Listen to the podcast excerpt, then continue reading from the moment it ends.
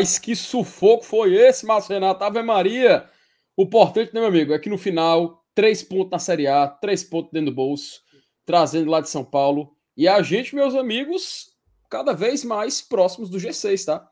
Cada vez mais próximos, mas, enfim, né, MR? Comemorando a vitória, mas respirando fundo, né, cara? Que loucura aconteceu agora lá no Morumbi, né, meu amigo? Boa noite. Sem dúvidas, Felipe. Foi um jogo, é, assim, um resultado incrível, né? Resultado incrível. É, uma baita vitória. É, mais uma vez, né? Mais um ano a gente vencendo o São Paulo lá no Morumbi.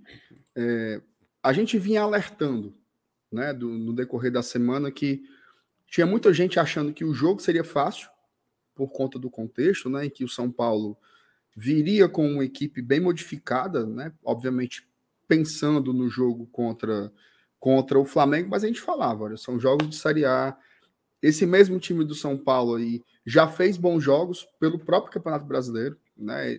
Pegou a ótima equipe do Red Bull Bragantino, que está muito bem posicionada lá em Bragança Paulista, e o jogo foi 0 a 0 né? O Bragantino suou sangue para jogar contra esse São Paulo. É, jogadores de muito valor, alguns jovens de muito valor, mas também jogadores já bem veteranos, né? Como o Luciano, como o Rames Rodrigues, o próprio goleiro Jandrei também já é bem rodado. É... Então não seria um jogo fácil de nenhuma forma. Agora, a gente vai analisar daqui a pouco as, as minúcias do jogo, né? E aí a gente pode perceber que, por mais que o Fortaleza tenha colocado a equipe principal, tenha colocado os titulares, era muito visível, muito visível, que o Fortaleza não estava ligado no jogo. Tá? É muito visível que o Fortaleza também estava com a cabeça no desafio seguinte, que no caso é a Copa Sul-Americana contra o Corinthians. Terminou o primeiro tempo, o Voivoda muito puto, né? Talvez justamente com essa desconexão com a partida, e aí no segundo tempo a gente teve ajustes importantes para o Fortaleza equalizar a partida. A partida começou muito desequilibrada, o primeiro tempo foi muito desequilibrado, apesar do 1 a 0 para a gente, mas aí no segundo tempo a gente conseguiu fazer um jogo bem melhor e eu acho que a gente teve um, um, uma partida mais parelha. Mas esse detalhe aí de como foram, de como foi o jogo, de como foi o rendimento, a gente vai fazer um pouco mais à frente. Nessa abertura aqui agora, acho que a gente tem mais que enaltecer o resultado, né? Inclusive é, pintando aí uma certa freguesia, né? O, uhum. o, São Paulo não vence o Fortaleza há oito jogos. Tá? Então a gente tem esse domínio. Agora, Felipe, é o seguinte, ó. Antes de passar para a Thaís. Boa. Ao vivo de São Paulo. Opa! Tá? Ao vivo Conexão. de São Paulo, o nosso setorista Iago Alencar.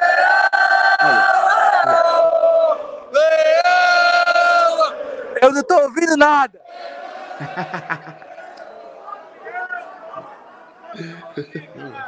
Vou virar a câmera, para aí. E aí? Peraí, galera. Esse aqui. Saúl Leão! Solta o Leão!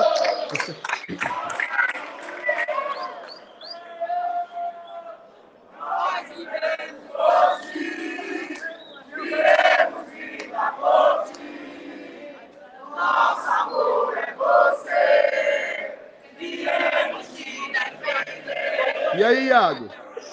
E aí, Iago? Peraí que eu vou aqui para ver se eu escuto alguma coisa. Vai, vai. Só, só, tá bom, tá bom. O cara quase bate em mim agora. é... Rapaz, que nervoso, viu? Foi. Taizinho, eu falei que o João Ricardo errou no gol, errou. Mas ia fazer a mesma partida que o Fernando Miguel fez no jogo passado. Que primeiro tempo maravilhoso. João Ricardo, João Ricardo fechou o gol. Eu não tô, eu não fechou tô o gol no primeiro tempo. Não, o João Ricardo fechou o gol no primeiro tempo. Fechou o gol de mal, tô fazendo leitura labial, MR. Faz assim, ó. Não, eu tô todo me você tremendo. falou, você falou. Não tem a menor condição de, de vir pro jogo aqui no Morumbi. É, é sempre o mesmo nervosismo. Foi um apavoro, oh. cara. No primeiro tempo, um nervosismo absurdo. Depois as coisas se equilibram. Ah, clima. Obrigado. Ó. Oh. Calma, olha o palavrão, galera. Aqui eles estão. Por mais que a torcida do São Paulo seja muito de boa e tal, acho que a polícia preferiu esperar um pouco mais. Acho que já tem uns 15 minutos que acabou o jogo, mas tá todo mundo aqui ainda. É... Lá fora tá sempre muito de boa, mas os caras estão embaçando aqui para esperar. Tá todo mundo aqui, tá todo mundo fazendo festa e tal, ó.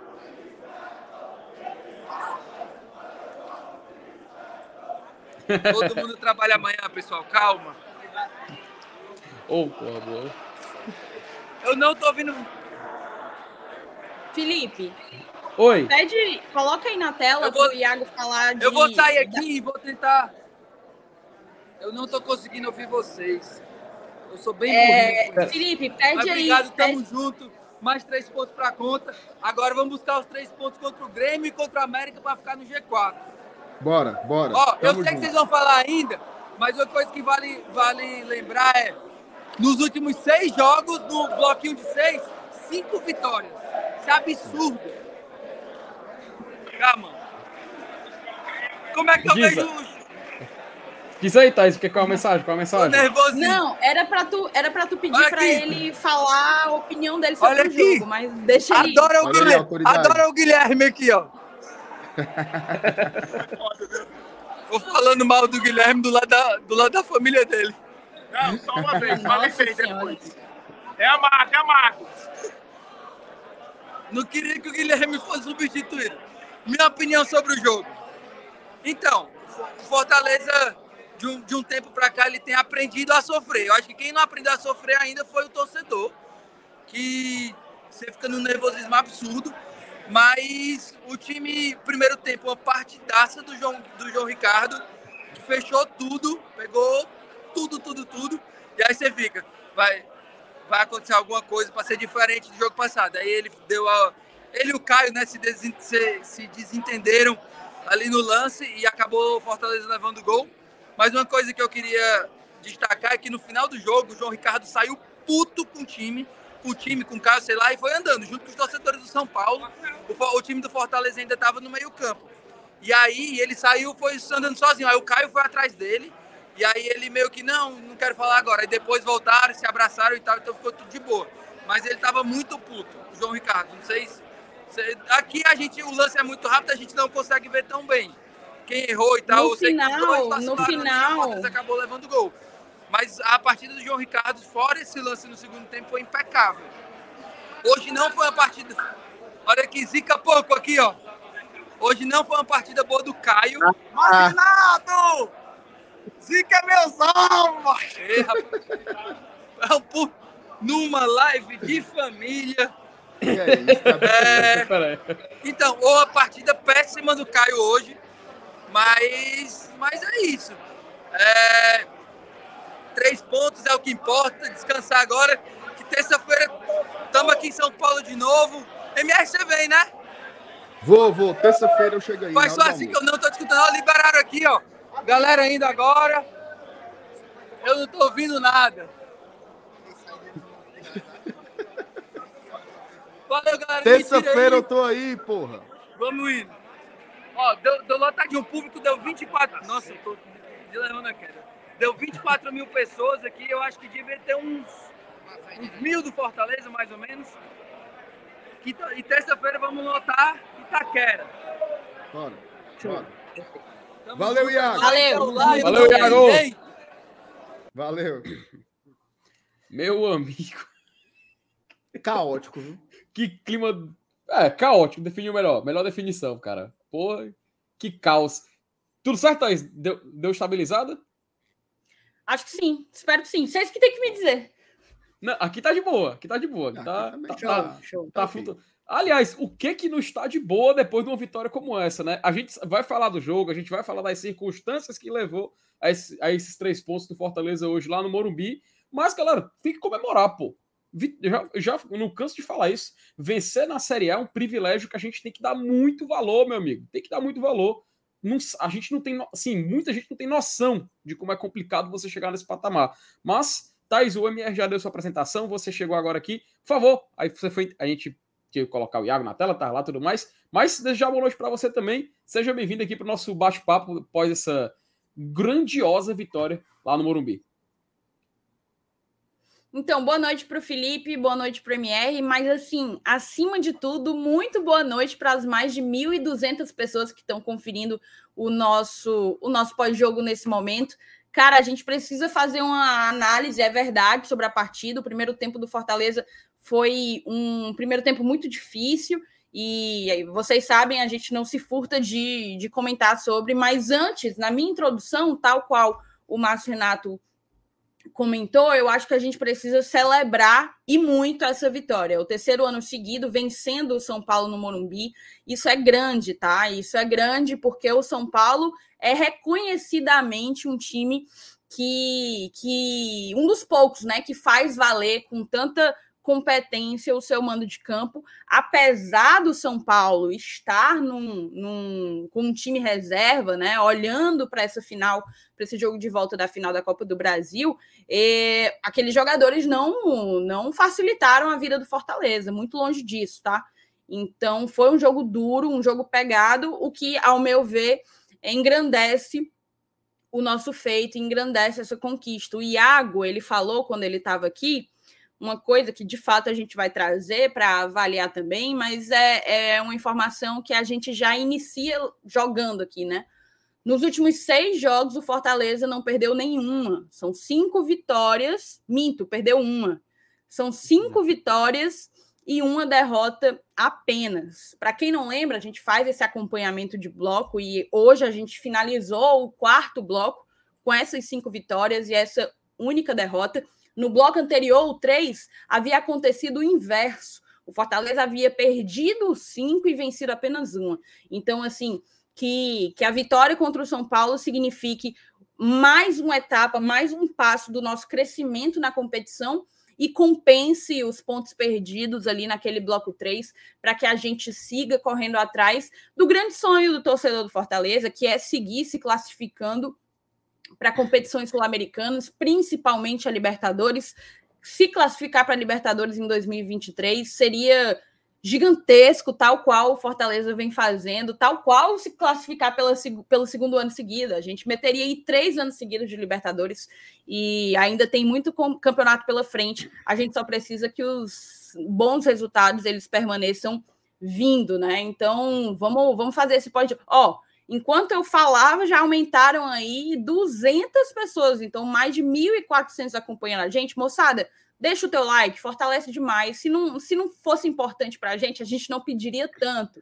Então, papoca o dedo nesse like, porque dá para a gente bater os 1.400 agora, assim, no instalar de dedo. Pô, Thaís, tu sintetizou muito bem. E assim, não tem um prazer maior do que você olhar para a tabela e ver o Fortaleza já com 38 pontos sétimo colocado a dois pontos do G6, porque o G6 parece que é o grupo dos 40 pontos, né? A partir dos 40 para cima, tá todo mundo no G6. O Fortaleza tá bem pertinho, cara. Dois pontinhos pra gente entrar nessa zona. Vamos já falar de tabela, vamos já também falar de jogo. Vamos primeiro passar aqui rapidinho no chat, a galera mandando mensagem, superchat e tudo mais, pra gente poder dar início ao programa de hoje. Ah, colocou na tela aí, que foi quem? Que, qual, qual foi que tava Não, na tela? Não, eu tinha, eu tinha só passado, mas vai lendo aí os que estão favoritados. Tá. Vamos lá, vamos lá. Oh, o nosso querido Paut Talmar, rapaz. O Paut sempre presente aqui também. Caio Alexandre que é Busquets foi ridículo. Vamos falar desses lances também do jogo, viu, Paut? Porque precisa ser colocado, tá? Uh, eu vi gente falando, culpando também o João Ricardo, né? Disseram que a, a, bola foi, foi uma reposição muito perigosa, né? Aí já lembrar, isso comentando aqui, né? Já lembraram daquele jogo do Cuiabá e tudo mais. É, calma, a gente vai falar sobre isso, entender qual a porcentagem de culpa do João Ricardo e do Caio Alexandre nesse lance também, mas agradecer aí ao Paut pelo superchat. Eurico Castelo Branco, que é membro do Gol de Tradição, e Thaís, é muito simples para você também comentar aqui no chat com o selo do GT e ao mesmo tempo vir para a tela durante aqui as lives, né? Como é que o cara faz para se tornar membro do de Tradição, Thaís?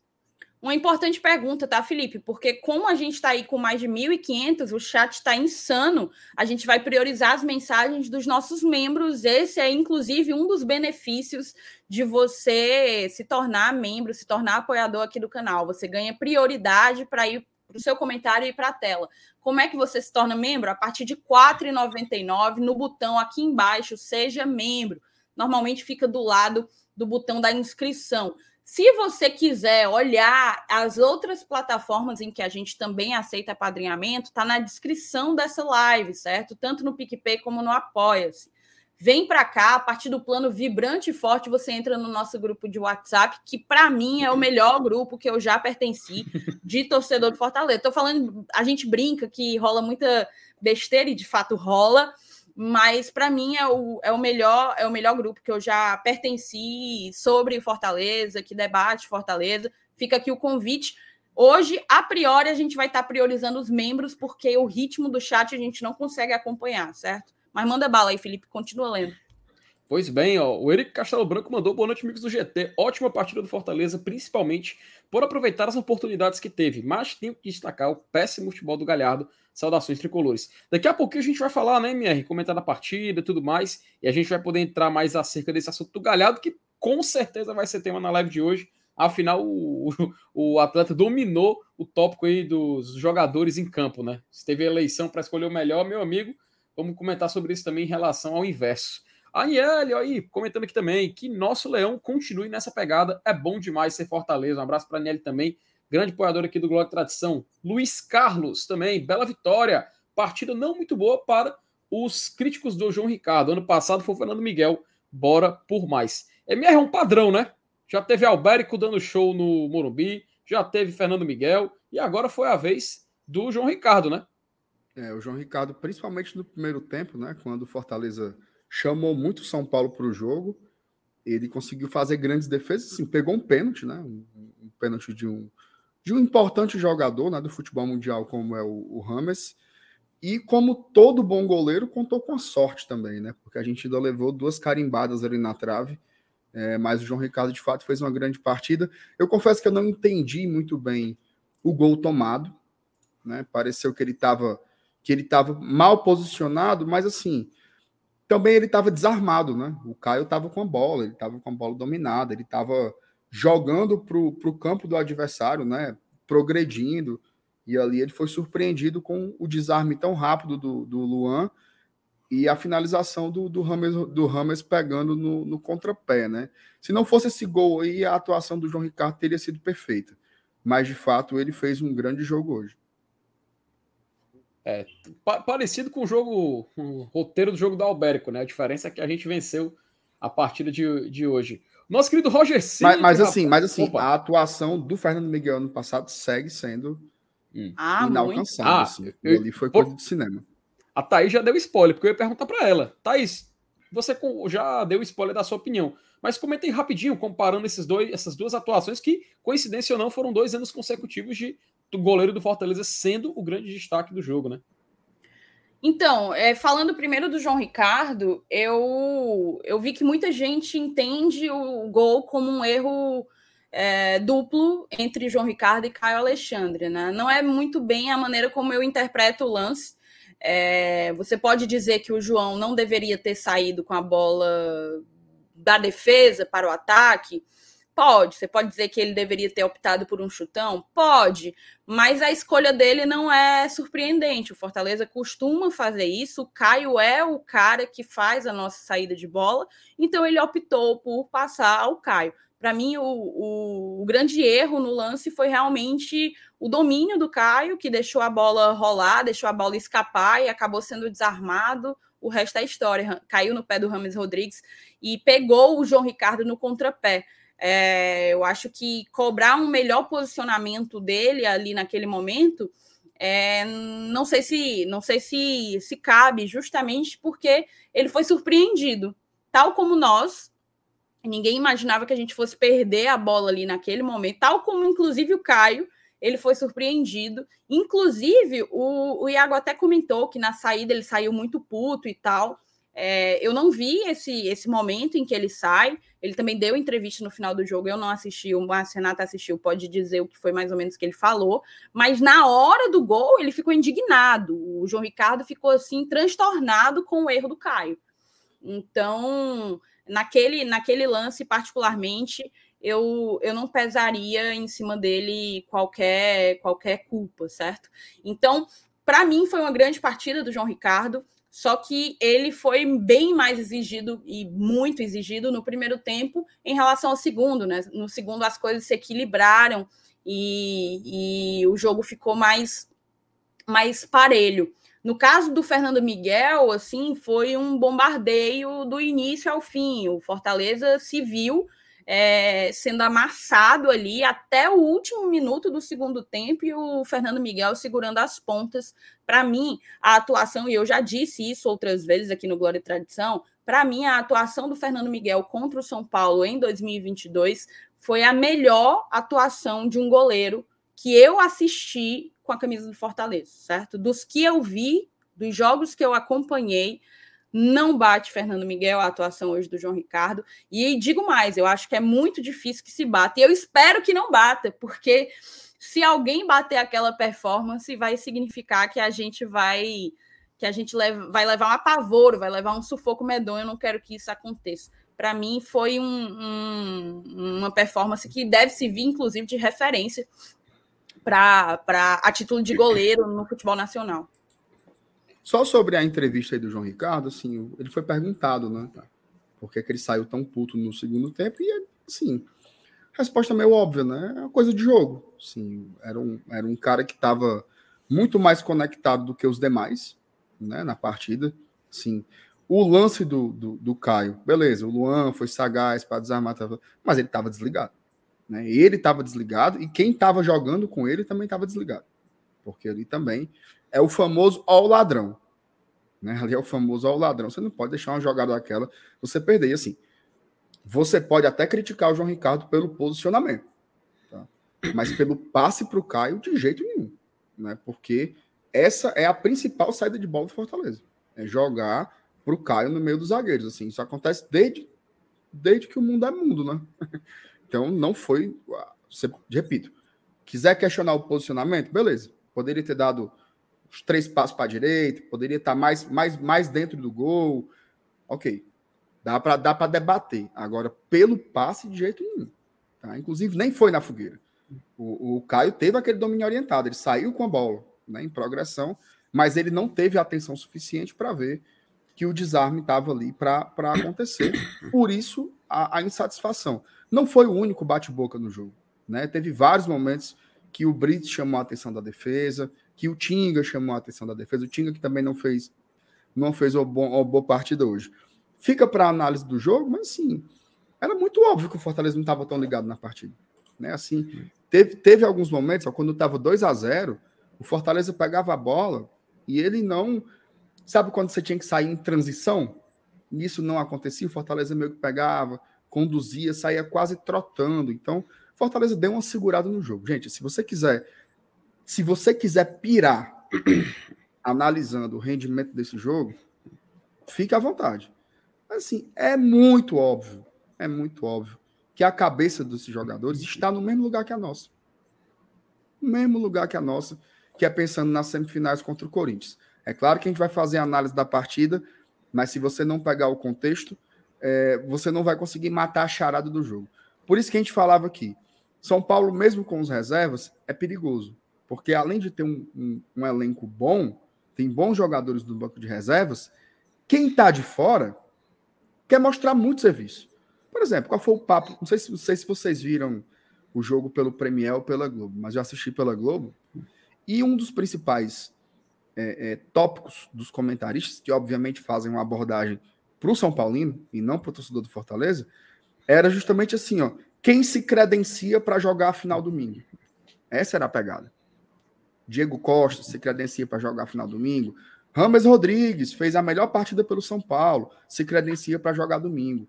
Aí fulano de tal que foi mal. Esse talvez não entre domingo. Então, quem está de fora muitas vezes entra com muito mais envolvimento, com muito mais gás do que os titulares que estão pensando em outra coisa.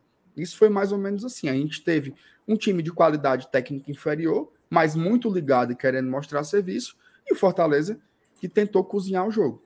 Né? E aí a gente sofreu muitos riscos, muitos, muitos riscos mesmo, principalmente no primeiro tempo. Eu acho que o segundo tempo foi bem mais equilibrado. Inclusive, botamos um no pau também lá com o Pochettino.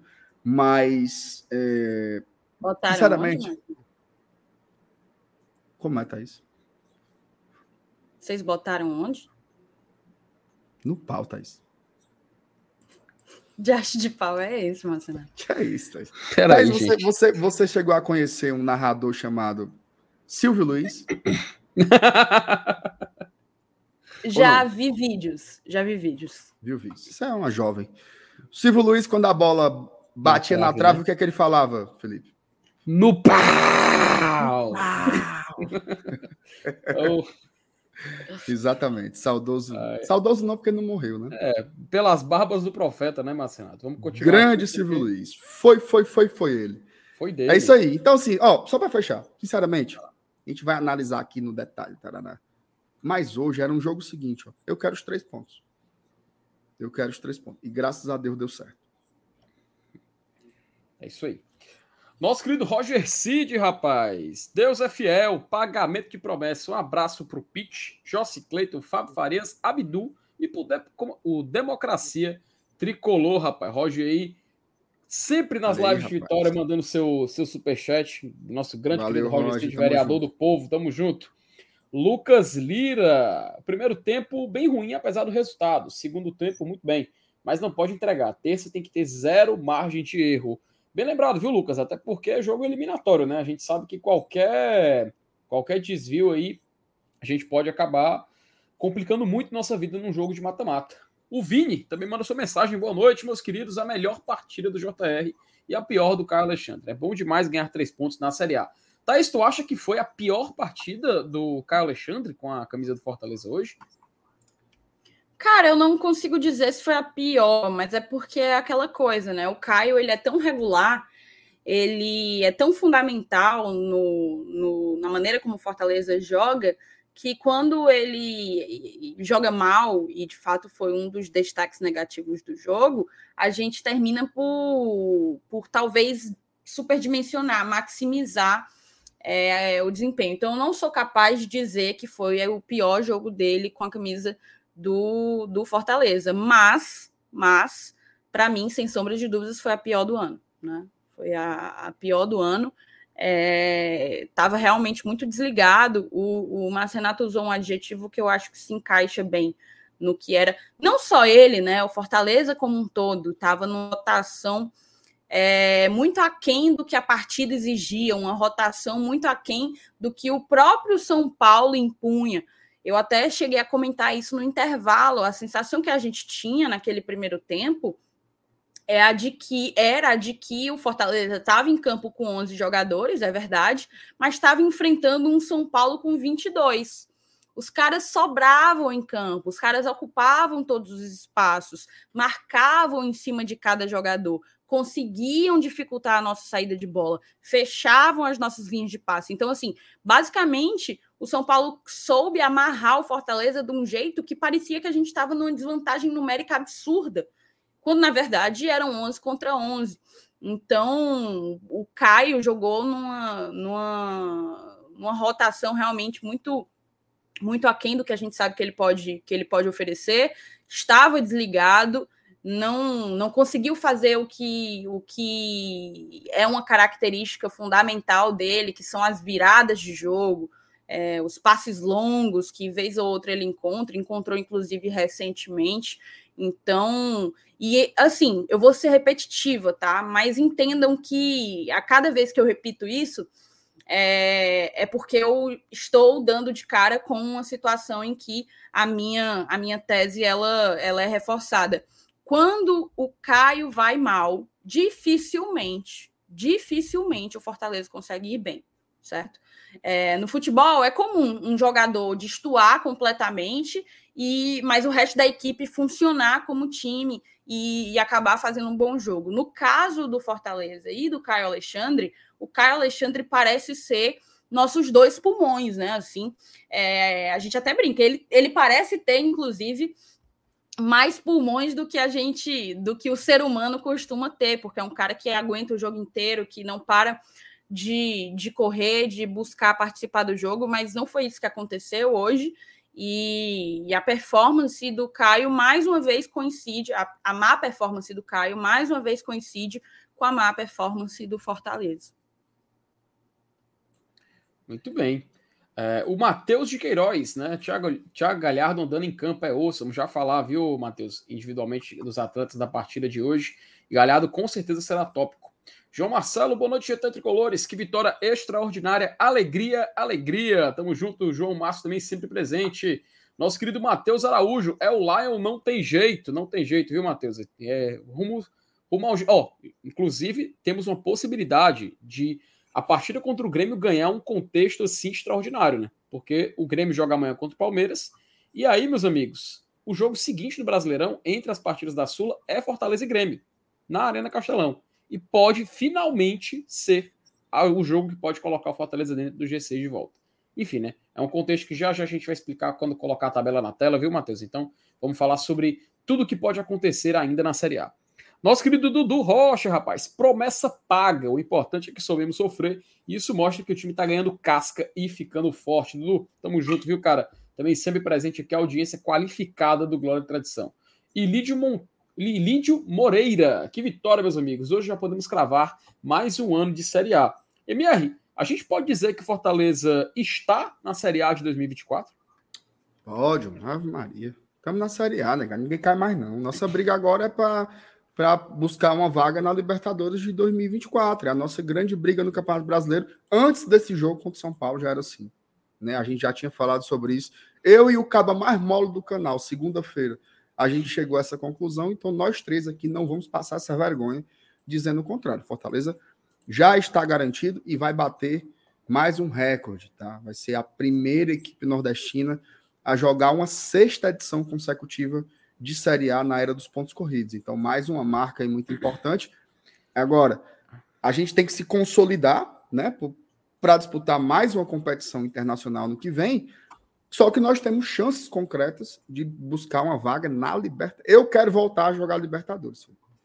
Não sei se você tem essa vontade, mas eu estou muito afim de jogar uma terceira Libertadores seguida. E eu acho assim, vai ser muito duro. Esse campeonato brasileiro é muito difícil. Muito difícil mesmo. A gente está vendo aí o equilíbrio dos jogos. Né? Você vê um Goiás e Flamengo, é um jogo pau a pau. Você vê um Fluminense e Cruzeiro, Fluminense semifinal da Libertadores, Fluminense pega um pouco para ganhar do Cruzeiro. Fortaleza vai pegar um São Paulo reserva no Morumbi e é um, um Deus nos acuda. Então, assim, é um campeonato muito duro, mas nós estamos no bolo, certo? Se nós estamos no bolo, eu acho que a gente tem que se permitir sonhar com essa classificação, sim. Fala, Taizinho. Cara, é porque aconteceu uma coisa muito estranha, certo? É, a gente estava com mais de 1.700 pessoas ao vivo, do nada caíram quase 400 e muita gente no chat dizendo que a live caiu, inclusive o Saulo. O Saulo falou que a live teria caído aí para quem para quem estava acompanhando pela TV. É, ele bota aqui, né? E o Mauro tinha perguntado se tinha caído. Aqui para a gente hum. não apareceu nada, só essa queda abrupta de, de, de dispositivos conectados. Então, para quem está com dificuldade, para quem está travando, eu peço para que dê F5, que saia da live e retorne para ver se, se ela volta a fluir normalmente, tá? Foi algo do YouTube mesmo. A nossa plataforma está totalmente, totalmente regular. Okay, aqui. É, o que eu vi aqui é que é uma parada no YouTube geral, para todos os canais. Tá? Deve ser, deve ser para uma falha nos aplicativos de TV.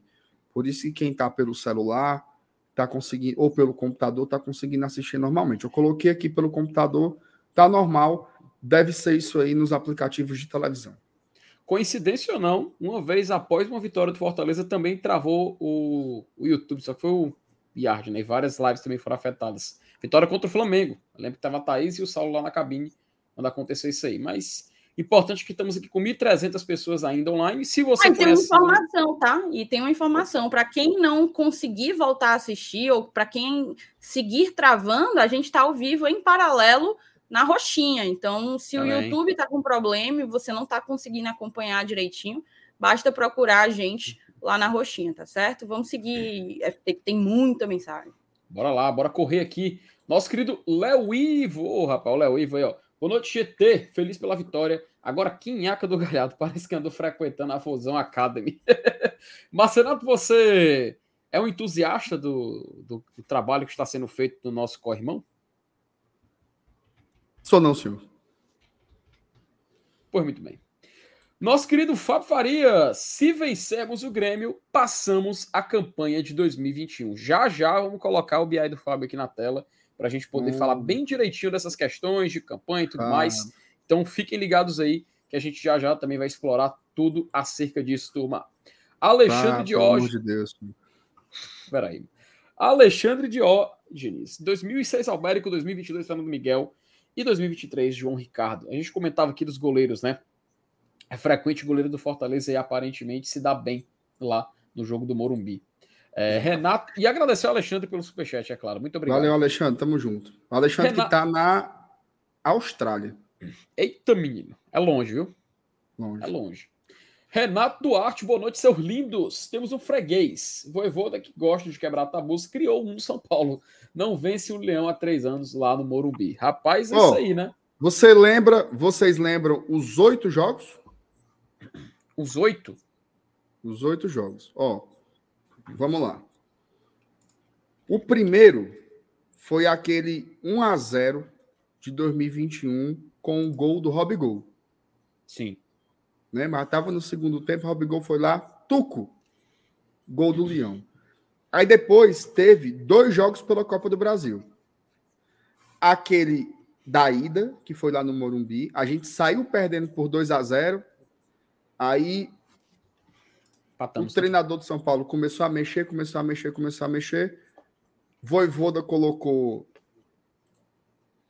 Ângelo Henriques e Romarinho, se não me engano que for que o Romarinho inclusive fez o gol do empate, né? E aí terminou 2 a 2 nesse jogo lá. Na volta foi 3 a 1 para Fortaleza, baile do DVD, né, naquele jogo e o Fortaleza conseguiu a classificação ali na a classificação para semifinais. Aquele ali foram jogos pelas quartas. Depois no jogo no, no segundo turno, a gente enfrentou o São Paulo no Maracanã, no Maracanã, no Castelão, e o jogo foi 1 a 1. A gente ganhou no Morumbi e empatou em casa. Aí, em 2022, de novo no Castelão, a gente empatou o jogo. Foi um a um também. E no segundo turno, a gente ganhou lá no Morumbi, que foi naquele jogo que o Fernando Miguel salvou, que a gente já falou aqui algumas vezes, gol do nosso saudoso Capixaba. E esse ano a gente empata no, Morum, no, no Castelão de novo, aquele 0 a 0 chatíssimo, do primeiro turno e agora vence no Morumbi pelo terceiro ano consecutivo. Oito partidas sem perder do São Paulo, tá? Oito partidas consecutivas sem perder do São Paulo, quatro vitórias e quatro empates. Agora, quer um dado? Opa! Chamou, falou. Em 2021, nós empatamos no Castelão e ganhamos no Morumbi o Fortaleza conseguiu, naquele ano, a sua primeira classificação para a Libertadores da América. Em 2022, nós empatamos no Castelão e ganhamos no Morumbi. O Fortaleza, no final daquele ano, conquistou a sua segunda vaga consecutiva para a Libertadores da América. Este ano, nós empatamos no Castelão e ganhamos no Morumbi. Aí, no final do ano, a gente vai só colher os frutos. Gostasse? Rapaz, deu aula. Não ironicamente, deu aula novamente. Será, será que vai dar certo? Rapaz. Calado vence, calado vence. Levizinho, que partida do João Ricardo. Zé Wellison jogou demais também. Foi, Thaís, aquela cabeçada do Zé Wellison, foi mirando no gol ou você acha que foi uma feliz coincidência? Cara, eu acho que talvez ele tivesse tentado fazer o que o Tinga fez, por exemplo, no, no maravilhoso gol do Cassiano. Eu acho que ele foi tentar dar uma cabeçada para a pequena área, né? Para o meio da pequena área, mas terminou que a bola pegou um lindo efeito e ele teve a felicidade de fazer o gol. Mas assim, é, colocar em dúvida se houve interesse ou não eu acho que não, o ponto do, do, da discussão, o ponto do debate não tem que ser esse. Inclusive, me incomodou demais. Meu Deus, Caio Ribeiro repetiu pelo menos cinco vezes que não havia sido desejo do Zé Wellison meter para o gol, e sim uma, uma enfim, uma, uma atrapalhada. Não é atrapalhada porque foi gol, mas a tentativa de fazer uma coisa e, na verdade, sair outra, né? Para mim, o ponto é o posicionamento dele, tá? Para mim é isso que tem que, que tem que, que ser destacado naquele lance. O posicionamento do Zé Wellison completamente desmarcado e chegando dentro da área para receber cruzamento e eventualmente participar de gol, seja com assistência, seja com gol. Ele acabou marcando mais um gol com a camisa do Fortaleza.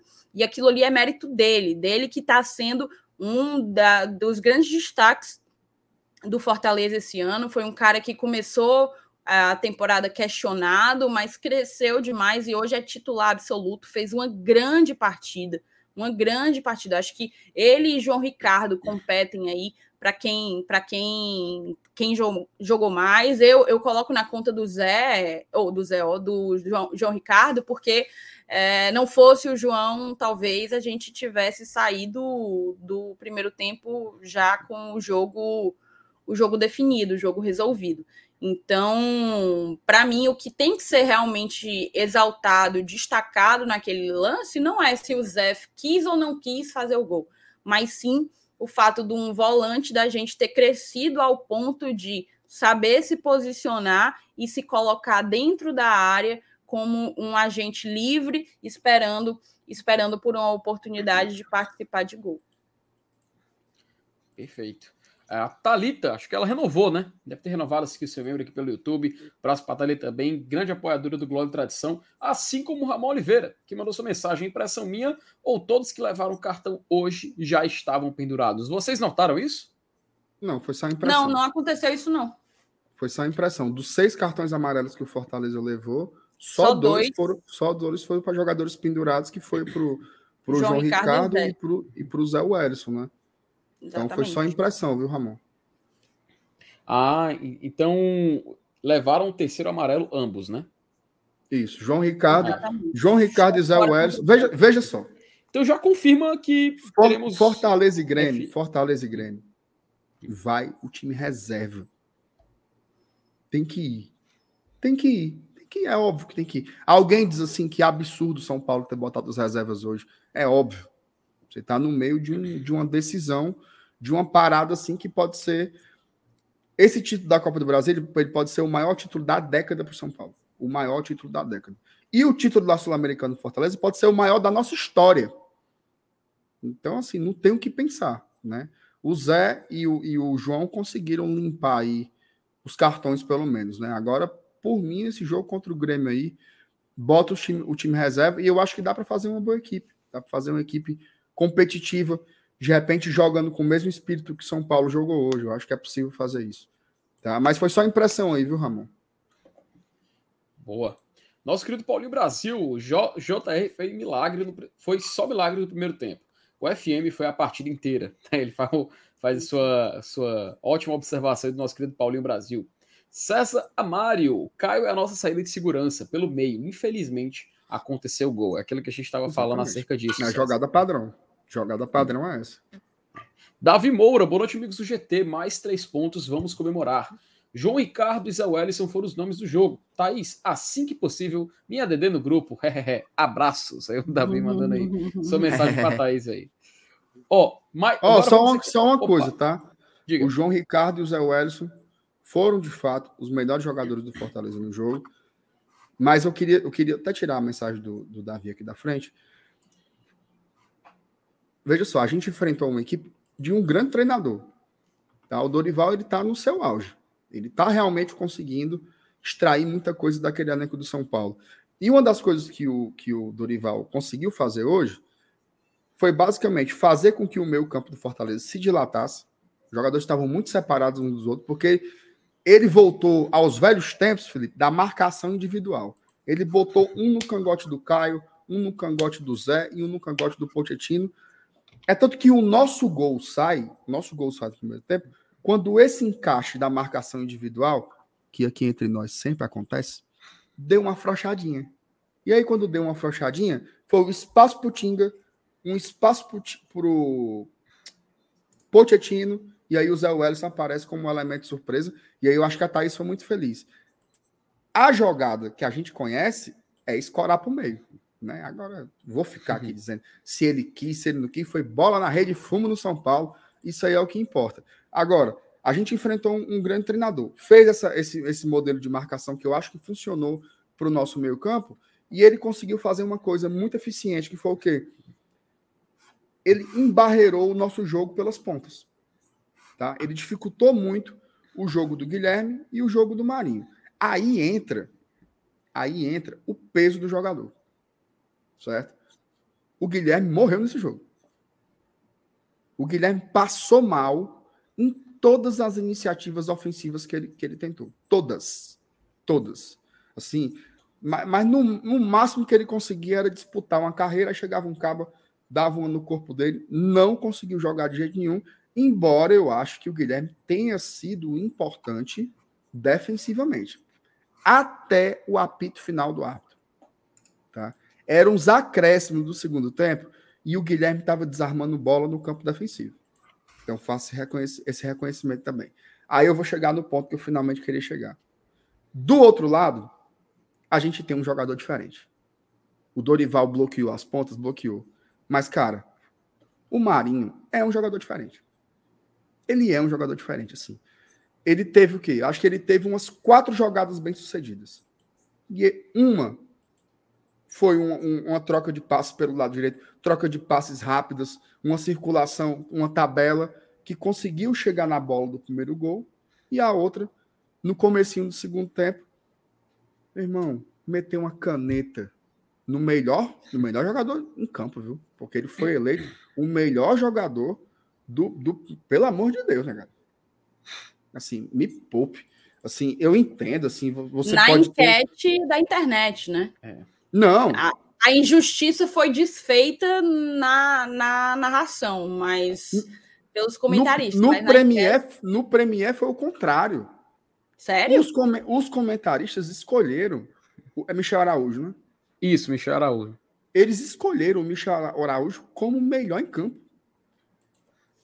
Eles escolheram, porque lá não tem um voto da galera. Eles escolheram o Michel Araújo como melhor em campo. Aí o Marinho vai lá, ó. Toma-lhe, caneta. Aí meteu. Agora sim, aqui entre nós, não tem ninguém assistindo, né? Ei, valoriza, né, pai? O hum. cara recebe aqui, recebe aqui na jugular, Felipe, só assim, ó. Tum, aí o homem cai. isso me lembra muito, isso me lembra muito um coach que jogou no Fortaleza, né, Marcenato? Não sei se você também se lembra dele. Quem? Daquele canhotinho que jogou no Fortaleza, não sei se você lembra dele. Ah, meu amigo, né? claro, claro. Valorizava que era uma beleza também. Mas é isso aí. Ó, recurso de jogo. Então, assim, beleza, Zé, João Ricardo. Mas eu queria registrar o Marinho. Tá? Marinho, Marinho é um jogador pesado um jogador pesado. E eu, inclusive, vou fazer uma meia-culpa, tá? Porque quando a gente acerta, a gente adora dizer, olha, conforme eu disse em outro tempo, não sei o quê, mas quando a gente erra também a gente tem que se atualizar, né? Várias vezes aqui eu falava, tenho muitas dúvidas se o Marinho vai conseguir entender o funcionamento tático do Fortaleza. Eu não consigo ver o Marinho fazendo pressão na saída da defesa adversária, eu não consigo ver o Marinho desarmando o jogo na defesa. Ele está fazendo tudo isso. Ele está fazendo tudo isso. Ele pressiona os zagueiros adversários. Segundo tempo, pouco antes de sair, pouquinho antes de sair, ele estava cansado. Com a mão nas pernas, o Marinho desarmou uma bola no campo defensivo do Fortaleza. Pouquíssimo antes de sair. Então, assim, reconhecer a partida do Marinho, o melhor jogador de futebol do mundo. Muito que bem. Ó, o Lívio uh, faz aqui a observação. Vou aproveitar e colocar o superchat dele e também o do João, tá? Pra gente poder entrar nesse tema. O time inteiro se matando em campo, marcando uns, é, marcando feito uns malucos e o Galhardo entra em campo trotando. Aí ele fala, vai se lascar. O João Bezerro até também tinha mandado outro superchat que ele falava o seguinte: Boa noite, gente. Thiago Galhardo né, não dá. Tem que começar a colocar o Romero. Eu vou colocar esses dois superchats na tela para a gente poder dar entrada nesse assunto, né? Que é muito importante, que é a atuação do Galhardo. Muita gente já está falando no chat, a gente já está segurando aqui um pouquinho. Acho que agora, com 50 minutos de live, a gente pode já comentar da partida. Queria começar por ti, Thaís. O que, que você achou da entrada do Galhardo, né?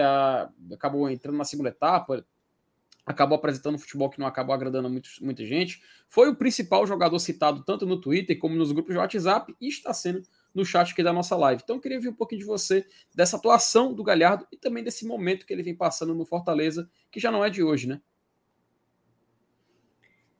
É complicado falar do Galhardo, porque a gente sabe que ele é um jogador qualificado, né? É, ele se mostrou esse jogador em, em passagens por grandes clubes no, no Brasil, se mostrou esse jogador no Fortaleza, no meio da metade para o final do Brasileirão do ano passado, sendo um dos responsáveis pela nossa pela nossa reação, mas eu não eu não consigo mais contemporizar, entende? É, a gente já teve um longo debate aqui uma vez sobre o que é que poderia estar acontecendo com o Thiago Galhardo. E eu acho que existe sim aí uma, uma falta de confiança, mas eu não consigo mais contemporizar. O negócio ele chegou assim a níveis em que não dá para você reconhecer o jogador. Parece que trocaram o Galhardo, levaram ele, deixaram sósia. Porque ele tem errado coisas absurdas. E assim, não é que ele tem errado, errou num jogo e acerta em dois. Ele tem errado sistematicamente em lances absurdos. Absurdos. Então hoje ele entrou mais uma vez muito mal, mais uma vez sem sintonia com o que o jogo pedia. Mais uma vez, recebendo um passe e errando a continuidade da jogada, ou tomando a decisão equivocada. Ele até chegou a finalizar uma vez, mas terminou sendo tendo a sua finalização defendida. Foi uma, uma finalização mais de mais longe e acabou saindo fraca, né? Mas eu não sei mais o que o que o que comentar sobre o momento do Thiago Galhardo. Para mim, ele já não é titular e, e, eventualmente, se ocorrer dele não entrar, não será nenhum absurdo, pelo contrário, será um, um, uma resposta ao momento que o cara vive. E assim, é um momento que o cara vive há meses. O Galhardo está num momento ruim há meses. Então, assim, que existe falta de confiança e que essa falta de confiança ela pesa contra o jogador, a perna pesa mais, o jogador ele, ele entra no lance mais pressionado e, a pressão pode fazer com que é, ele acabe tomando decisões equivocadas. Isso tudo existe, isso tudo é real, mas eu acho que existe assim um limite que precisa ser que precisa ser imposto, principalmente para a definição de quem de quem joga.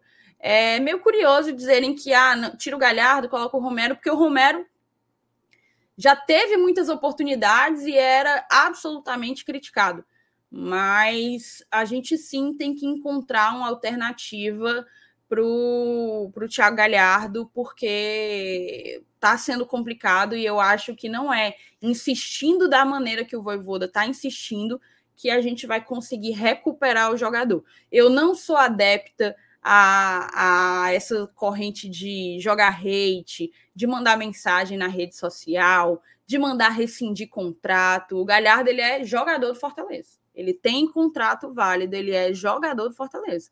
A gente precisa recuperá-lo, porque ele, jogando bem, ele com confiança, já se mostrou um jogador qualificado. Agora, o momento em que ele vive precisa ser considerado e precisa ser respeitado na escolha de quem eventualmente vai entrar. Hoje, mais uma vez, ele me frustrou e eu acho que a gente não pode mais contemporizar na intensidade que vínhamos contemporizando.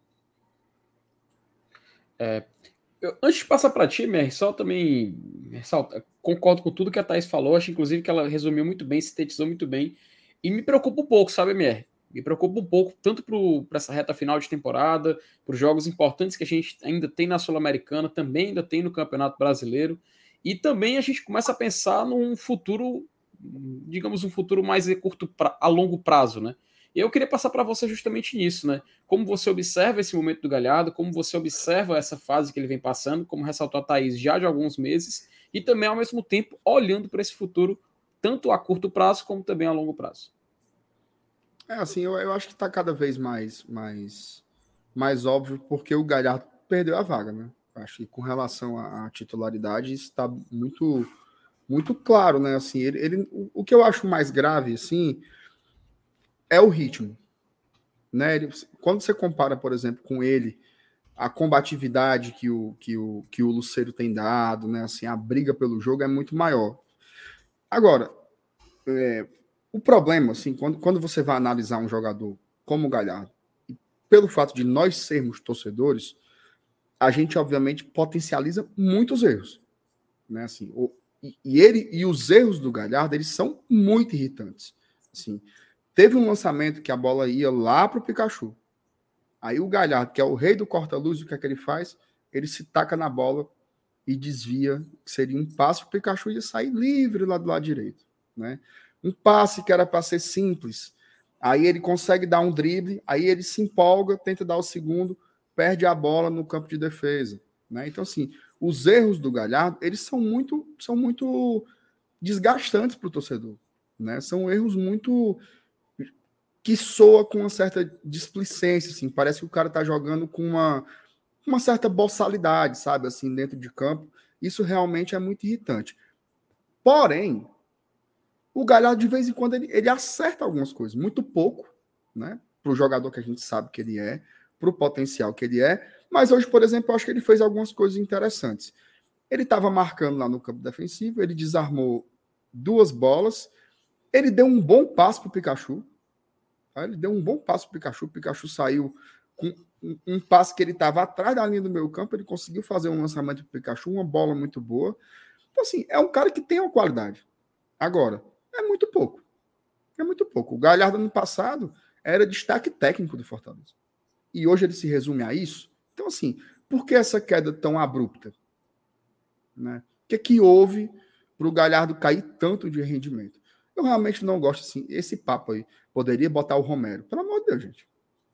Aí eu acho que é, é assim. É a mesma nem... galera que pode ter pedido para tirar o Romero para botar o Galhardo em outros tempos.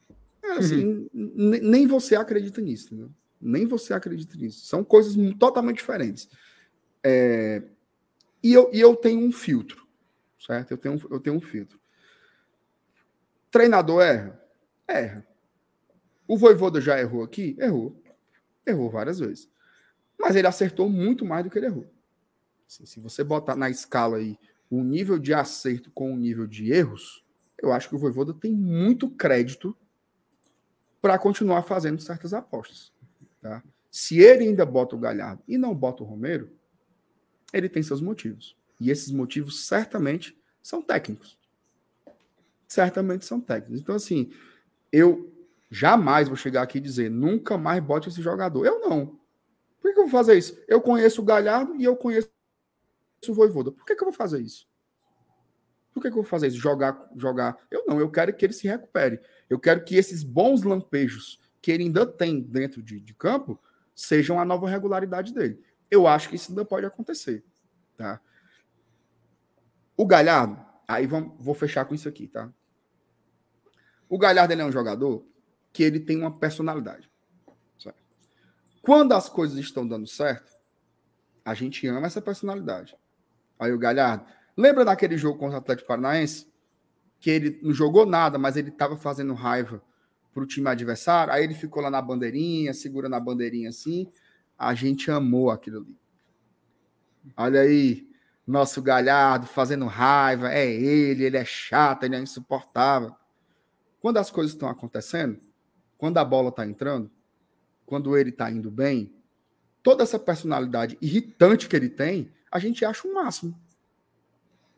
Quando as coisas não estão dando certo, Galhardo não quer jogar, esse não está mais nem aí pro Fortaleza, não liga pro jogo, a condição física dele tá ruim. Gente, vocês acham?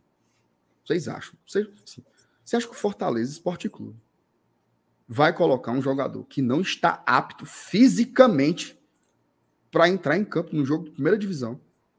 Sim, é óbvio que não é isso. É óbvio que não é a condição física. É óbvio que não é. Que, que não é. Ah, ele não quer mais jogar no Fortaleza. É claro que não é isso. Ele está num momento tecnicamente ruim. Está num momento tecnicamente ruim. E aí, Como o Pikachu poderia... já esteve essa temporada, né, minha? Ó, já teve jogador aqui que começou a ser vagabundo, saiu. Podia ser o filho da Xuxa, podia se achar o Oliver Kahn, podia ser a, a Barbie Girl não joga mais. É claro que não é isso. É claro que não é isso. Não é extra-campo, não é nada. é um momento ruim de jogador de futebol. E aí você pode seguir acreditando nele, dar confiança e tentar recuperar o jogador, como já fizemos com vários outros, ou você descartar o cara. Eu vou acompanhar a aposta do treinador. Tá? Eu acho que o Voivoda tem todo o crédito e todo o respaldo para analisar se um jogador deve ou não seguir tendo oportunidades, e eu tô com ele. Sinceramente, eu tô com ele. Muito bem. É, seguindo aqui no Superchat, o Manuel Júnior ele também mandou um aqui. Uma coisa que eu não gostei foi desse. Ô, Felipe, só, só, uma coisinha, Oi. só uma coisinha, desculpa. Opa, diga. Sobre o Caleb. Hum, importante. Caleb. Por que não bota o Caleb? Por que não bota o Caleb? Voivoda tá brigado com o Caleb. Voivoda se apartou com o Caleb. O Caleb. Gente, o Caleb, por muito pouco, ele não fez uma cirurgia no joelho. Mas foi por muito pouco. Assim, foi uma decisão médica. A gente não vai optar pela cirurgia. A gente vai fazer um chamado tratamento conservador. Ele não desmentiu o dedo, não, gente. Foi uma questão no ligamento do joelho dele. Se fosse do jeito que a gente pensa que o Voivoda faz com o Galhardo, que bota qualquer um só porque o Caleb já estava jogando. Só vai jogar quando tiver 100% fisicamente.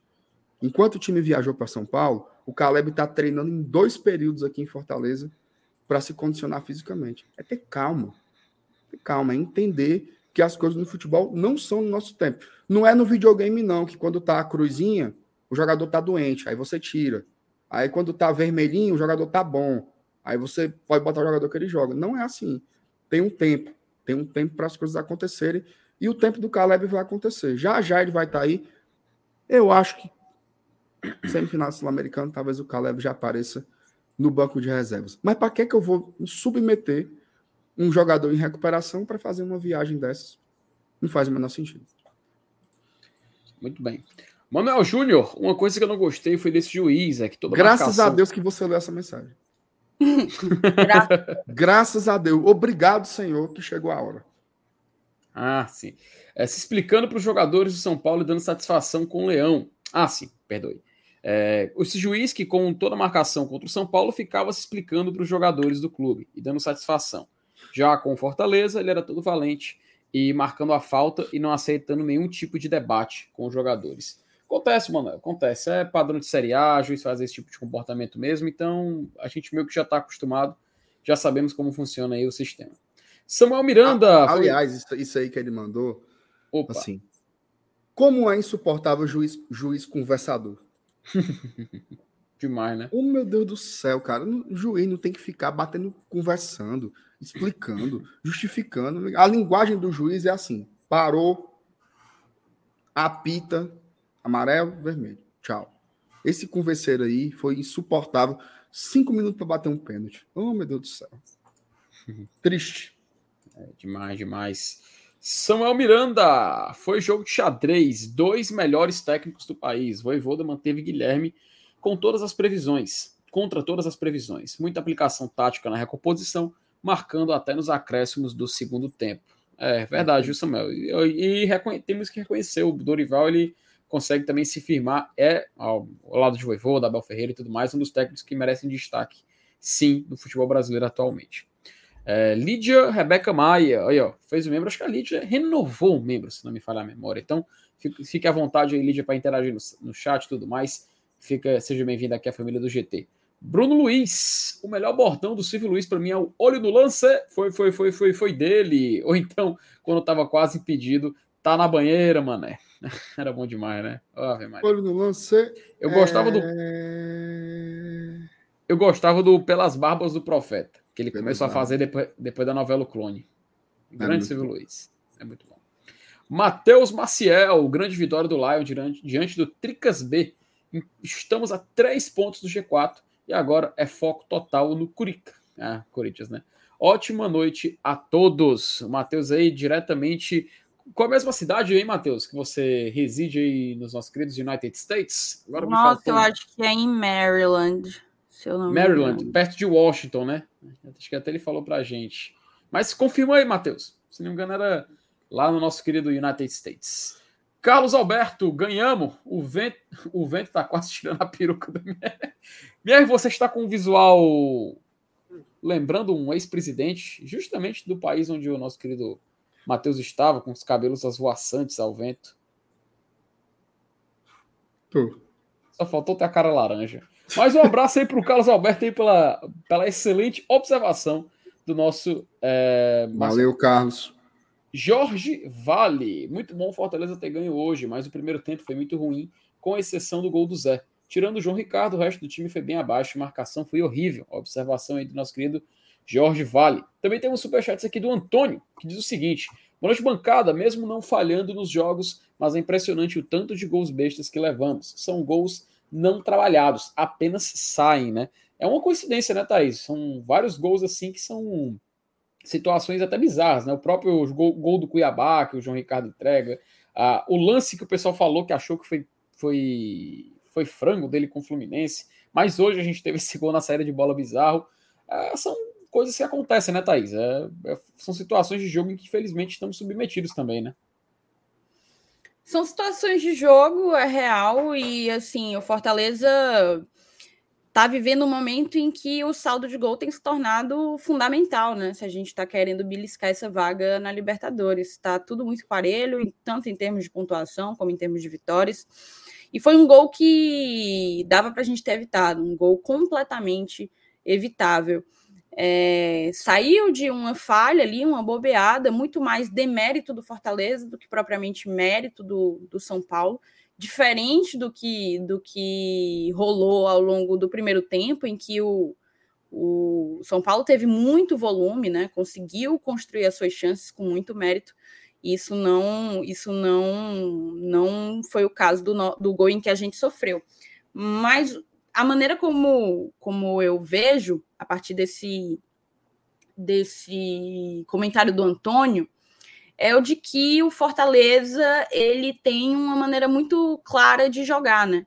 Ele tem uma maneira muito clara de jogar. Inclusive, talvez a nossa a nossa resistência ao que foi a maneira como jogamos hoje passa justamente por ver muitas das nossas principais características e jogadas é, sendo sendo negligenciadas numa partida que era bastante importante. Era muito importante o Fortaleza aproveitar um São Paulo totalmente reserva no Morumbi. E a gente aproveitou isso. A gente acho que essa é a mensagem principal quando a gente desligar esse pós-jogo. Fortaleza pontuou três pontos no Morumbi. Isso não é fácil e é o que precisa sobrar no fim das contas. Mas em termos de análise, eu acho que na verdade a gente precisa fazer um ajuste. No caso de hoje, é, a nossa defesa, que é uma defesa muito segura, e aqui a gente fala insistentemente do quanto é seguro essa, essa equipe, né? De João Ricardo, Tinga, Brits, uh, Tite e Bruno Pacheco. São caras que dão segurança para que o nosso meio funcione, construa, chegue ao ataque e crie chances de gol. Converta parte delas. Então, hoje, para mim, a gente não conseguiu dá ao nosso, ao nosso jogo a mesma segurança. Para mim, o Brits foi muito mal. Para mim, fazia tempo que eu não via uma partida tão ruim assim do, do Brits. Não lembro. O, o Tite também não conseguiu, não conseguiu fazer um, um bom jogo. Acabou também, inclusive, fazendo um pênalti totalmente bobo, totalmente besta. É, acho que o Tite, apesar de ser um dos principais jogadores da nossa temporada, e para mim é titular absoluto, ele precisa ter ligeiramente mais atenção, mais cuidado, justamente com essa coisa da chegada nele em momentos em que não necessariamente cabe uma chegada mais forte. Então, hoje eu senti falta, talvez tenha sido esse um ponto fundamental para que a gente tenha sofrido tanto. O Fortaleza, além de ter perdido o meio-campo, ele não deu, ele não, não apresentou qualquer segurança na sua linha de defesa. Eu acho que o Bruno Pacheco eu posso, eu posso tirar aí dessa lista. Acho que foi um jogador que tentou é, e, que, e que foi bem em, na maioria dos lances. Vi muita gente criticando o Tinga, para mim não foi um, um grande jogo do Tinga, mas ele está longe de estar entre os piores. Ao meu ver, Ele foi fundamental, inclusive, no, no primeiro gol, foi o cara que deu a pré-assistência, né? É, o, o, próprio. Quem é aquele? Ah, o Marinho dá o passe para trás, né? Dá o passe de calcanhar que termina sobrando para o Tinga e o Tinga faz uma ótima escolha. Ao invés de tentar insistir e levantar a bola na área, ele encontra o Poquetino com liberdade para cruzar, com bem mais liberdade, inclusive, do que o próprio Tinga, passa para o Poquetino, que chega à cabeça do Zé Wellison e manda para o gol.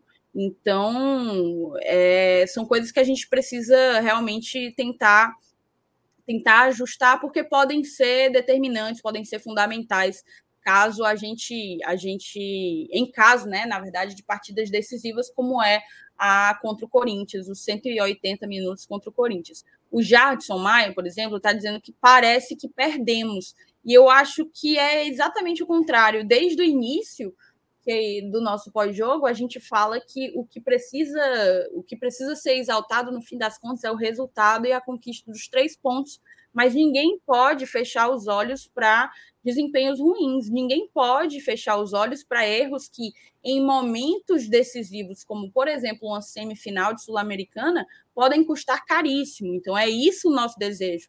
Ninguém aqui está tá aqui para debater apontando o dedo. A gente está, na verdade, para propor, para indicar o que, ao nosso ver, faltou e, sem, e, e falta normalmente é, para um Fortaleza cada vez melhor. É basicamente, basicamente isso o nosso propósito aqui. Muito bem. Só nosso querido Matheus, ele só lembrou, tá? É em Baltimore, Maryland. Um abraço aí para o Matheus também. Everson Pinheiro, vamos correr aqui é, no Superchat. O, Tris, o Tricas virou freguês. Tempo ruim era quando a gente jogava bem e perdia. Três pontos na Série A é bom demais. É isso aí, Everson. Importante são os três pontos na tabela. Léo Ivo também mandou outro superchat falando o seguinte: eu não gosto, mas tenho que concordar com o Márcio Renato. Contra o Grêmio, time completamente reserva. Se não vier pontos, depois recuperamos aí a mensagem do Léo. E faz sentido. Vamos falar muito ainda desse jogo contra o Grêmio durante a semana, viu, Léo? Mas você tem, tem razão aí na sua fala. Ramon Oliveira também mandou falando o seguinte: sobre a data de votação, houve. Ah, Sim, ele está referindo à, questão da SAF, né? Sobre a data de votação, houve um boom de sócios com retorno de público ao estádio em 2021 e muita gente não fechou dois anos. Foda, vim para a Roxinha. Tá um recado aí do Ramon, audiência aí lá da Roxinha. E o Edson Costa, ô oh, rapaz, abraço pro Edson. Vim do RT, lá do Razão. Feliz demais. Abraço pro GT. Tamo junto, Edson. Muito feliz também pela sua presença aqui. Vamos comemorar essa vitória porque a gente merece. Turma, é, como a gente zerou aqui os superchats, vamos dar uma, a Thaís já está abrindo aí, vamos dar uma passadinha rápida na tabela, ver como é que ficou a situação, porque o cenário está bem positivo para o Fortaleza nesse momento, né? A gente praticamente tem uma, um, tem uma distância enorme para a segunda página, uma vantagem, inclusive, que salta aos olhos quando o torcedor do Fortaleza compara. Vou colocar aqui na tela aqui já a, o, G, o, o G7, né? Onde Fortaleza está. E que coisa maravilhosa, tá? Que cena maravilhosa estou vendo aqui. Fortaleza, 38 pontos, sétimo colocado, a dois pontos do G6, três pontos do G4 e o mais importante, tá? Uma distância de nove pontos para o décimo colocado. Tá? Fortaleza consegue abrir aí uma ótima vantagem para o décimo e para o décimo primeiro também, que é o Cruzeiro, né? Em, em, em sequência ali a segunda página. Mas é algo absurdo, né, MR? É algo absurdo a gente chegar nesse status do campeonato. Fortaleza só com 24 jogos disputados e já tem um conforto gigante, né, cara? É, a gente a gente estava nessa perseguição para abrir os pontos é, para o Z4, né? Agora a gente já tenta abrir o máximo de pontos possível para o décimo primeiro, que aí você foca nessa primeira página. Se continuar nessa pegada, a gente vai ter que fazer um outro marcador né? Que vai ser para o nono colocado, nono colocado ou para o oitavo, aí pensando em como se encaixar nessa zona de, de classificação para a Libertadores. Acho que o time está numa crescente muito boa, né? Se você for ver é, o gráficozinho do Fortaleza aí, está subindo, né? Aquelas bolinhas do GE, é bonitinho, né? A bolinha verdinha, tudo bonitinha. A gente vai fazer uma análise mais aprofundada, né? Lá com os blocos do nosso BI amanhã na nossa live, mas aqui já dá para ver que o Fortaleza está fazendo uma, uma campanha muito sólida, né? Uma campanha muito segura se você for parar para pensar, é uma Série A inteira sem sustos. Sem nenhum susto, assim. Teve algum momento ali, depois de quatro derrotas seguidas, que a gente ficou naquela. Se perder para o Santos, ia acontecer não sei o quê, não sei o quê, não sei o quê. Fortaleza pode se aproximar da zona de rebaixamento. Mas isso não aconteceu efetivamente em nenhum momento.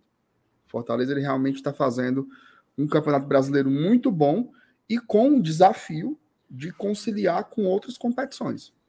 Né? Porque a gente avançou na Copa do Brasil, felizmente fomos, fomos eliminados, e vamos jogar as semifinais sul-americano. Mesmo assim, a gente consegue estar sempre presente nesse bolo aí da Série A.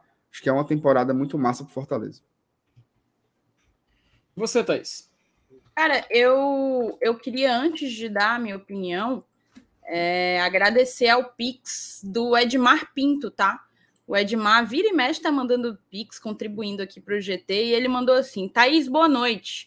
Estamos a sete pontos da Série A de 2024. Aqui ele está considerando os 45 pontos, né? O tal do número mágico, que nos últimos anos nem vem, nem vem sendo necessariamente o, o número que garante a permanência, né? O próprio Fortaleza, inclusive, já escapou de um rebaixamento ali em 2020 e não precisou chegar a esses 45 pontos. Para mim, a, a, permanência do Fortaleza na Série A já está garantida.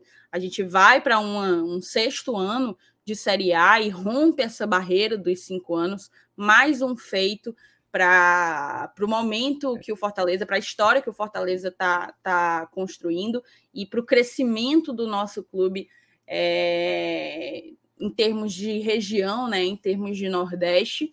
E aqui, cara, a gente basicamente abre nove pontos do décimo colocado, né? Então, se o Fortaleza ele mantém esse aproveitamento, ele mantém esse rendimento, a gente vai mais uma vez em mais um ano de Série A é, se manter na primeira página da tabela.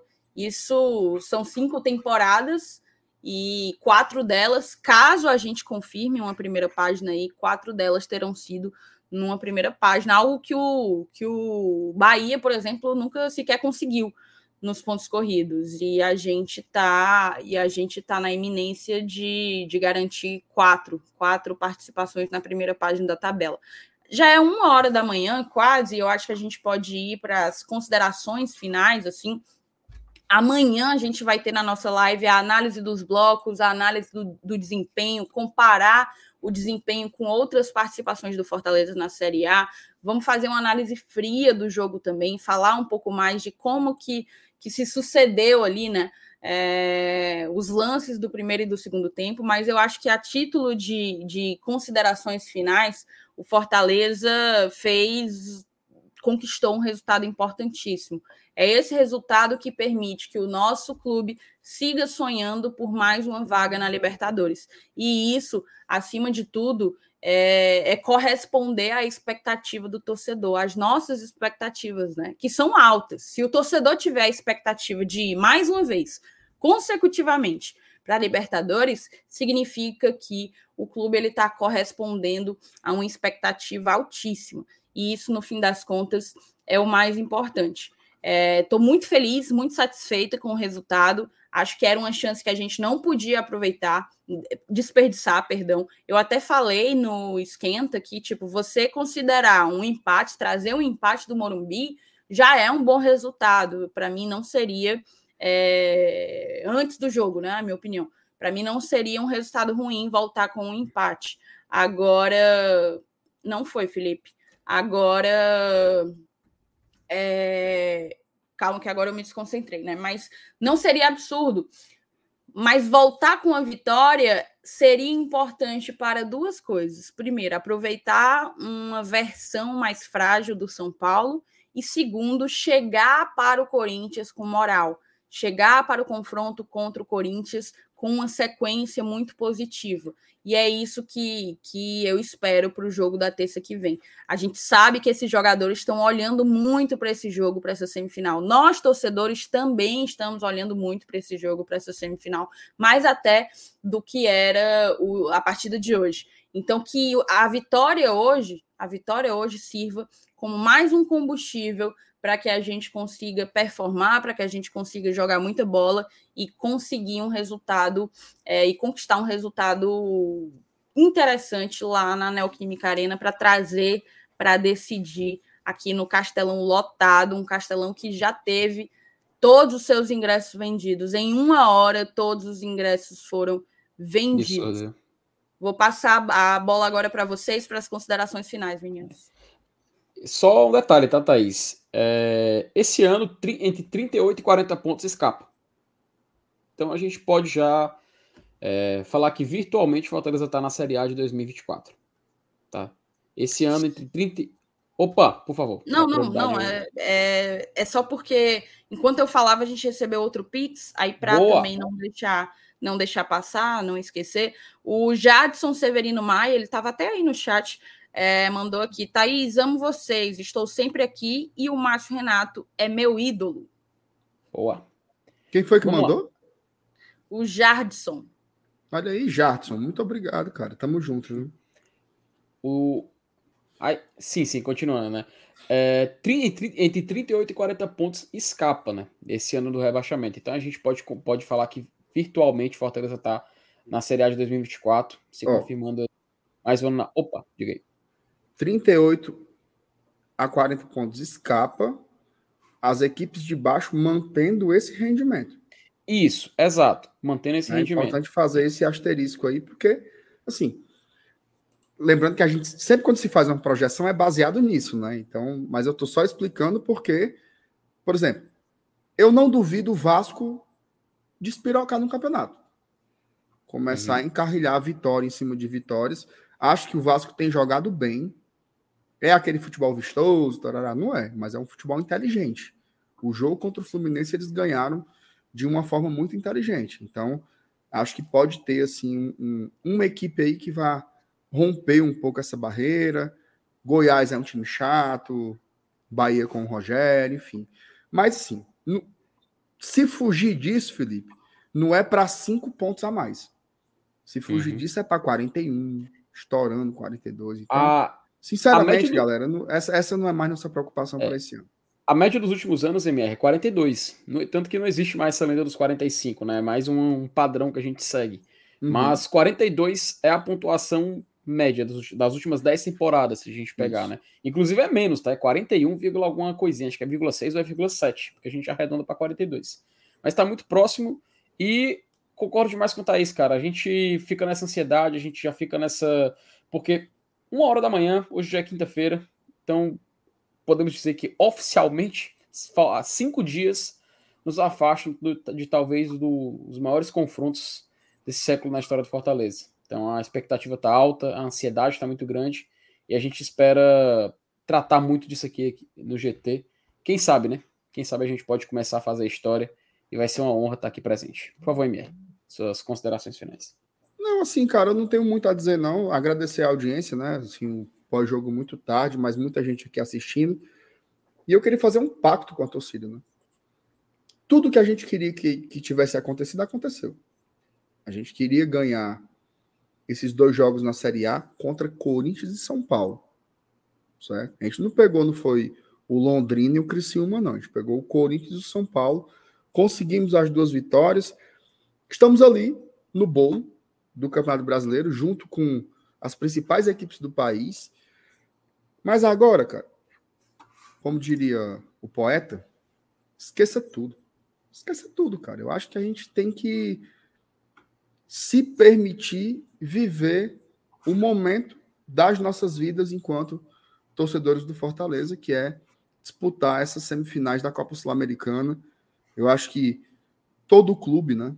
Diretoria, comissão técnica, os, os jogadores e nós também que fazemos parte disso, porque nós somos a torcida do Fortaleza, a gente tem que estar 100% pensando. E assim, cara, pensar positivo, né? Eu não sou assim um cara que acha que pensamento positivo resolve tudo, não, tá? Mas ajuda, tá? Ajuda bastante. Tentar ter uma energia boa. Hoje a gente teve uma grande vitória, hoje que já é ontem, né? A gente teve uma grande vitória. os ingressos se esgotaram um pouco mais de uma hora, cara. Assim, um negócio impressionante realmente a força, né, do torcedor do torcedor do Fortaleza. Isso é muito emocionante, né? E assim, valorizar a oportunidade que a gente está tendo, né? Porque vamos fazer uma semifinal de Copa Sul-Americana com uma grande equipe, tá? O Corinthians é uma equipe assim, a segunda maior torcida do continente, né? Estádios lotados, tanto no jogo de ida lá em São Paulo, quanto no jogo aqui de Fortaleza no dia 3 de outubro. Os dois estádios entupidos, valendo uma vaga inédita para uma final do Sul-Americano. Então, acho que a gente tem que usufruir bastante desse momento, botar aí um, um pensamento positivo para as coisas darem certo. Temos condições, tá? Esse time já demonstrou que tem condições de passar. E agora, sinceramente, nós vamos aqui esperar a roda acabar. Ainda tem três jogos, né? O Grêmio joga, acho que o Vasco joga. Tem aquele jogo lá, Corinthians e Botafogo, que vai ser sexta-feira, que é um jogo que está jogado de um canto para o outro. E aí a gente vai fazer uma análise mais detalhada da Série A, mas sinceramente, eu só penso nela, na minha sulinha. Oh, meu Deus do céu. Eu só penso nela, sou e dela. Eu ainda penso nela. Quem é? Se não sou. Ó, oh, só uma coisa, rapidinho. O nosso querido Clorodoc, Lucas Carvalho, perguntou qual a média do sexto. Lucas, 59 pontos. Tá? 59 pontos você termina em sexto colocado. Vamos lá, né, turma? Puxar o Bom. carro, né? puxar o carro, porque senão a gente continuar aqui, vai virar sexta-feira também. E isso aqui ainda não é uma live de 24 horas. Thaís, agradecer sua presença. MR, agradecer sua presença. Quase mil pessoas ainda aqui acompanhando a gente. Então, assim, dói meu coração fechar a live com isso tudo. Mas a gente sabe que vocês são fiéis aqui ao Globo de Tradição. E amanhã tem conteúdo, tá? Amanhã tem conteúdo, tem vídeo, tem live tudo mais. Então, você não pede por esperar. Vamos lá? Adeus. Valeu, turma. Ganhamos!